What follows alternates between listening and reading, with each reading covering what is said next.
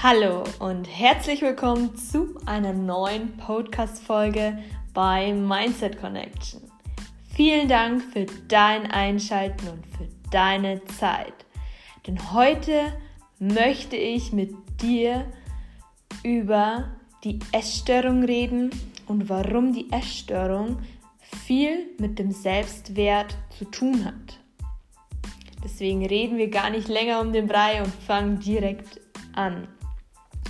Ich möchte euch heute einen Einblick verschaffen, wie ich früher ein essgestörtes Verhältnis hatte, was das Essverhalten angeht und warum mich das essgestörte Verhalten unglücklich gemacht hat und warum ich zur Erkenntnis gekommen bin, dass es viel mit meiner inneren Welt, mit meinen inneren Sorgen, mit Stressbewältigung und mit dem Selbstwert zu tun hat. Ich war immer ein Mensch, der dachte, dass ich 110% geben muss und das am besten in allen Bereichen sehr diszipliniert sein muss und war natürlich auch sehr streng zu mir selber. Der Selbstwert war zu dem Zeitpunkt ähm, nicht so ausgeprägt, dass ich sehr von mir überzeugt war, wie toll ich doch bin ähm, oder dass ich das Essverhalten ähm, doch bessern könnte, indem ich einfach so esse, wie ich will. Nein, ich habe angefangen, äh, krampfhaft immer mir irgendwelche Regeln aufzustellen, die ich befolgen muss und habe mir eingeredet, dass wenn ich äh, diese Regeln nicht befolge, dass ich ähm, schwach bin und dass ich viele Dinge in meinem Leben nicht erreichen kann, weil schlank sein und sportlich sein kann jeder. Deswegen kann ich das auch schaffen und habe mich im Prinzip dann in das essgestörte Verhalten reingeworfen. Ähm, es war nie der Fall, dass ich Magersucht oder Bulimie hatte. Das war nicht der Fall, denn viele Menschen denken immer, wenn man ein essgestörtes Verhalten hat, dass man dann immer Bulimie oder Magersucht oder ähm, ja, sowas haben muss. Dem ist aber gar nicht so, denn ein essgestörtes Verhalten ähm, ist schon auffällig, wenn sich eigentlich im Prinzip der ganze Alltag nur ums Essen dreht, ähm, wie viel man essen soll, ähm, was gesund ist und was ungesund ist und dass man anfängt, ungesunde Lebensmittel zu verteufeln und im Prinzip sich selber so ähm, ja, mit diesem Thema auseinandersetzt, dass es im Prinzip nichts anderes in dem Moment gibt. Und ähm, bei mir hat es angefangen, dass ich, ähm, wie gesagt, mich äh, selber bestraft habe und mir eingeredet habe, ich müsste ähm, strenge Regeln befolgen, ähm, dass ich an mein Ziel komme. Denn ich habe mir über die Jahre immer eingeredet, dass wenn ich ähm, ja, dieses Ideal erreicht habe, was ich mir damals in den Kopf gesetzt hatte durch Kraftsport, durch Bodybuilding, ähm, dass ich dann glücklich bin, denn man verwechselt oft ähm, das innere Glück mit dem Glück von außen.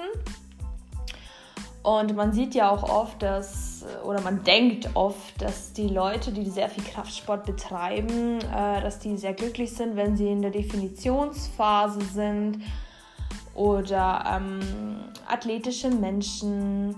Aber man ist sich dessen nicht wirklich bewusst, wie viel Sport diese Menschen betreiben, wie viel sie essen, ob es allen wirklich Spaß macht oder ob dieser Wettkampf wirklich nur für einen Zweck ist. Und zwar, ähm, um als Athlet seine Fortschritte zu, festzuhalten oder einfach sich mal ähm, ja, diesen Kick geben möchte ich hatte halt immer das Bild, dass ich genauso aussehen will und dann werde ich glücklich sein. Habe mich aber nicht wirklich damit befasst, ähm, ja, ob das innere Glück irgendwie von innen kommen muss, von außen kommen muss. Nee. Mein Ziel war shredded, lean, eine definierte Taille und dann werde ich glücklich sein. Ja, und wie das so den Ausmaß nimmt, ähm, verteufelt man gute Lebensmittel, schlechte Lebensmittel, man wiegt ab, man zählt Kalorien, man schaut. Ähm, und das wird dann, wie gesagt, so zum Zwang, dass man sich in vielen Lebensbereichen einschränkt und ähm, mit Freunden nicht mehr essen geht oder vielleicht ähm, hofft, dass ein Freund einem versteht oder mitmacht. Und ähm, ja, dem war eben nicht so der Fall. Und ähm, dann gab es halt, wie gesagt, ein halbes bis ein Jahr wirklich nur Hühnchen und Reis. Und ähm, aktuell bin ich ja Veganerin. Aber zu dem Zeitpunkt war das halt eben so, dass ich dann wirklich nur noch das gegessen habe. Und es gab für mich auch keinen anderen Ausweg, dass ich gesagt habe, okay, ähm, wenn ich damit aufhöre oder das nur eine gewisse Zeit lang mache, Nee, ähm, es war immer Vollgas und dann wirklich ein Jahr immer teilweise das gleiche Essen. Ähm, bis es dann wirklich so weit ging, dass ich und mein Freund, ähm, mein heutiger Freund, mal beim Grillen eingeladen waren. Und ähm, dann war ich halt in der Situation, dass ich halt mehr gegessen habe ähm, andere Sachen gegessen habe und dann mich das schlechte Gewissen eingeholt hat und ich dann gedacht habe, wow, okay, ähm, jetzt hast du dich im Prinzip selbst verarscht, ähm, du befolgst deine eigenen Regeln nicht. Wie möchtest du so an dein Ziel kommen? Du bist schwach und habe mich selber innerlich so zur Sau gemacht. Also ich habe mich wirklich schlecht behandelt und ähm, hatte ein sehr schlechtes Gewissen bis ich dann irgendwann ähm, mich geöffnet habe und gesagt habe, es reicht jetzt. Es kann nicht sein, dass ähm, andere Menschen alles essen, was sie wollen und ich bin derjenige, der immer schauen muss, dass ich wenig esse oder dass ich so viel esse oder von dem mehr esse. Und irgendwann war dann dieser Zeitpunkt erreicht, wo ich mir gedacht habe, das kann nicht sein. Es gibt so viele Menschen, die eigentlich essen, was sie wollen und sind glücklich. Und dann habe ich mich wirklich geöffnet und habe mit meinem heutigen Freund äh, darüber geredet, dass mich schlechtes Gewissen packt, dass ich den Zwang habe, Kalorien zu zählen, ähm, dass ich Angst habe, die Kontrolle zu verlieren, die Kontrolle über mich selber. Und er hat mir da wirklich geholfen, weil ähm, er diese Sache auch lange gemacht hat, Kalorien zählen und seine Form deswegen jetzt auch nicht besser war ähm, und er auch unglücklich war damit und deswegen konnte er mir da wirklich sehr gut helfen. Wir haben uns hingesetzt und haben wirklich ausdiskutiert, ähm, was ich denn zwanghaft alles mache. Und dann war für mich die, der erste große Schritt, dass ich sage, okay, ähm, das muss jetzt eine andere Richtung einschlagen. Ich muss mit den Kalorienzählen aufhören. Und wenn das wie ein Zwang ist, dann ist das wirklich schlimm, weil man denkt, man gibt eine Kontrolle ab, die man im Prinzip ähm, ja sich so eingetrichtert hat und sich so einprogrammiert hat, dass man die Kontrolle abgibt, dass man das man hat Angst, also man hat wirklich Angst und man muss es erstmal lernen. Ähm, und dann sind wir zur Erkenntnis gekommen, dass ähm, ja, dass das im Prinzip auch was mit dem Selbstwert zu tun hat. Und es ist mir auch selbst zur Erkenntnis gekommen, dass ich ähm, immer dachte, dass wenn ich von außen nicht zeige, wer ich bin und wie stark ich bin und wie stark ich durchhalte und was ich esse, dass ich dann schwach bin. Und bis mir bewusst geworden ist, dass es mich nicht glücklich macht und im Prinzip ähm, kein Mensch mehr Macht über mich hat, außer ich selber. Und dann habe ich mir für mich entschieden, dass ich das wirklich durchziehen möchte, dass ich das Tracken einfach lasse. Ja, es war hart und ich habe mir die App auch wieder runtergeladen. Das ist wie so ein Süchtiger, der wo mit Kokain aufhört. So habe ich mich gefühlt. Die Kontrolle abzugeben war schwer, aber ich habe es geschafft. Ähm, ich habe angefangen, erstmal zu lernen, auf mein Körpergefühl zu hören und zu schauen, okay, habe ich jetzt wirklich Hunger? Habe ich keinen Hunger? Ähm, was esse ich? Tut das meinem Körper gut? Und dann ist mir aufgefallen, dass der Selbstwert so immens wichtig ist. Denn wenn du denkst, du musst dich ständig kontrollieren und schauen, was die anderen denken und was der oder der über dich denkt, dann hast du einen sehr, sehr kleinen Selbstwert. Du denkst klein. Und ich wollte das nicht mehr. Ich habe mich auseinandergesetzt, wie gesagt, was mir gut tut und was mir nicht gut tut.